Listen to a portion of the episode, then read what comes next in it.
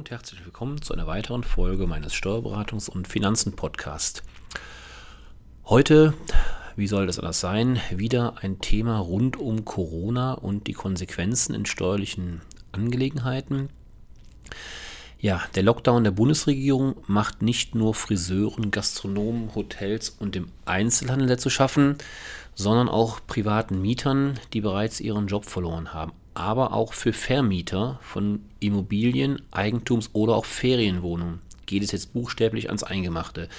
Mit diesem Thema möchte ich mich heute beschäftigen, weil ich weiß aus unserer eigenen Mandantschaft, dass äh, doch der ein oder andere ähm, ja, Gesundheitsberuf, Arzt, Zahnarzt, Pflegeinhaber, egal, Pflegedienstinhaber, ähm, doch auch Vermietungsimmobilien hat, hier mal eine Ferienwohnung am, an, an See oder eben auch da ähm, verschiedene andere vermietete Immobilien.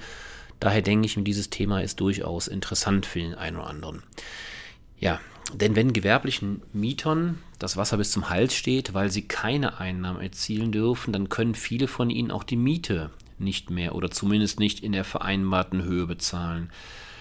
Da bleibt nur der Ausweg, mit dem Vermieter eine Stundung der Miete oder gar einen Erlass der Miete zu vereinbaren.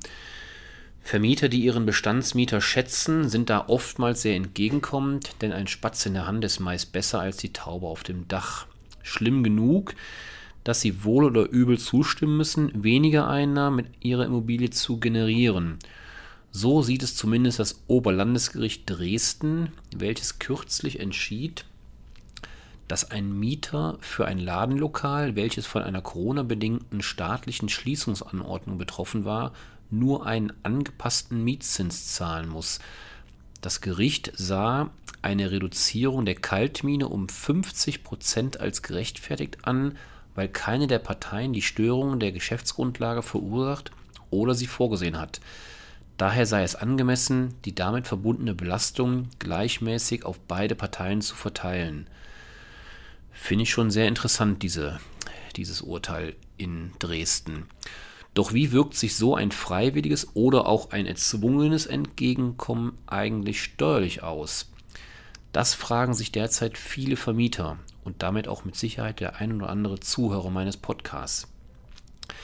Denn schließlich gilt ja beispielsweise für Wohnimmobilien seit langem, dass diese zumindest zu einer ortsüblichen Vergleichsmiete vermietet werden müssen – und auch bei Gewerbeimmobilien und der Vermietung von Ferienwohnungen schaut der Fiskus bei Leerstand und Verlusten ganz genau hin.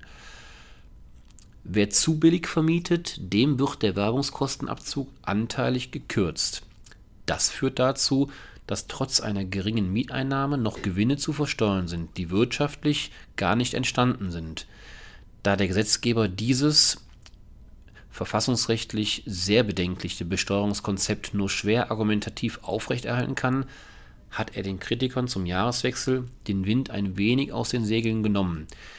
Die maßgebliche Schwelle, bei der die Werbungskosten bei der Ermittlung von Einkünften aus Vermietung und Verpachtung anteilig gekürzt werden, wurde von 66% der ortsüblichen Vergleichsmiete auf 50% herabgesenkt.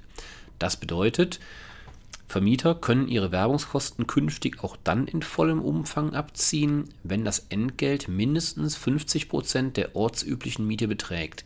Es gibt allerdings dabei noch einen Haken, denn wenn sich ein Werbungskostenüberhang, also ein Verlust ergibt, muss oftmals auch nachgewiesen werden, dass überhaupt eine Einkünftserzielungsabsicht vorliegt. Dies wird regelmäßig mit einer, mit einer sogenannten Totalüberschussprognose nachgewiesen. Das heißt, einer Berechnung über einen Zeitraum von in der Regel 30 Jahren. Für die Vermietung von Gewerbeimmobilien ist zwar keine Kürzung der Wärmungskosten vorgesehen, aber im Verlustfall, insbesondere aufgrund eines längeren Leerstands, muss auch hier zumindest die Einkunftserzielungsabsicht durch eine Totalüberschussprognose nachgewiesen werden.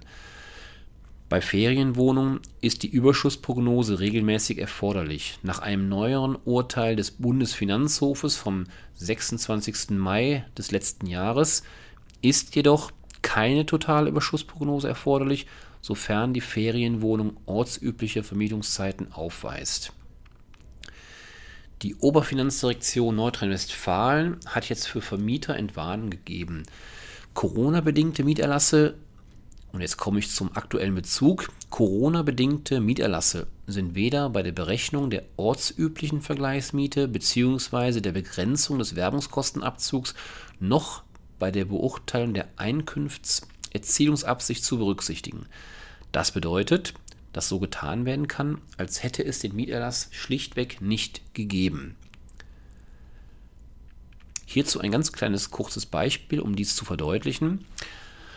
Nehmen wir an, ein Ehepaar vermietet seit Jahren eine Eigentumswohnung an ihre Tochter für 60 Prozent der ortsüblichen Vergleichsmiete.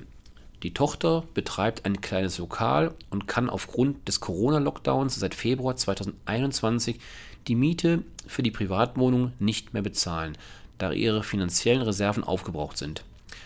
Bis einschließlich 2020 war der Werbungskostenaufzug auf 60 Prozent begrenzt, da die Miete nur 60 Prozent der ortsüblichen Vergleichsmiete betrug. Im Jahr 21, im Januar 21 liegt die Miete mit 60 Prozent über der neuen Grenze von 50 Prozent. Dem Ehepaar steht somit der ungekürzte Werbungskostenabzug zu, sofern das Mietverhältnis als entgeltlich zu beurteilen ist. Da das Mietentgelt allerdings auch in 2021 unter 66 Prozent der ortsüblichen Vergleichsmiete liegt, war zum Jahresbeginn 2021 eine Totalüberschussprognose erforderlich, um die Entgeltlichkeit des Mietverhältnisses zu beurteilen.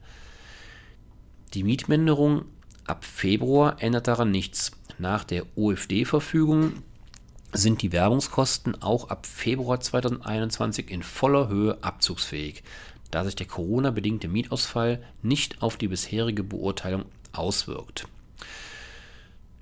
Ja, noch ein abschließender Hinweis ähm, zu diesem Thema. Wurden Mietstundungen oder Mieterlasse vereinbart, sollten Vermieter keinesfalls zögern, ihr zuständiges Finanzamt hiervon zu unterrichten und gegebenenfalls die eigenen Steuervorauszahlungen nach unten anpassen zu lassen.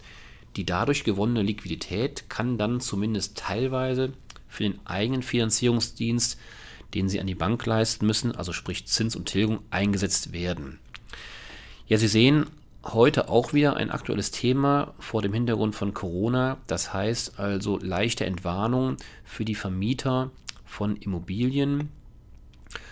Wenn Sie hierzu Fragen haben, zögern Sie bitte nicht, wie immer, mein Angebot gilt wie immer, sich bei mir zu melden sei es über einen Kommentar, sei es über einen Anruf oder eine E-Mail. Ich freue mich über jede Kontaktaufnahme. Ich wünsche Ihnen alles Gute, bleiben Sie gesund, bis zum nächsten Mal. Tschüss.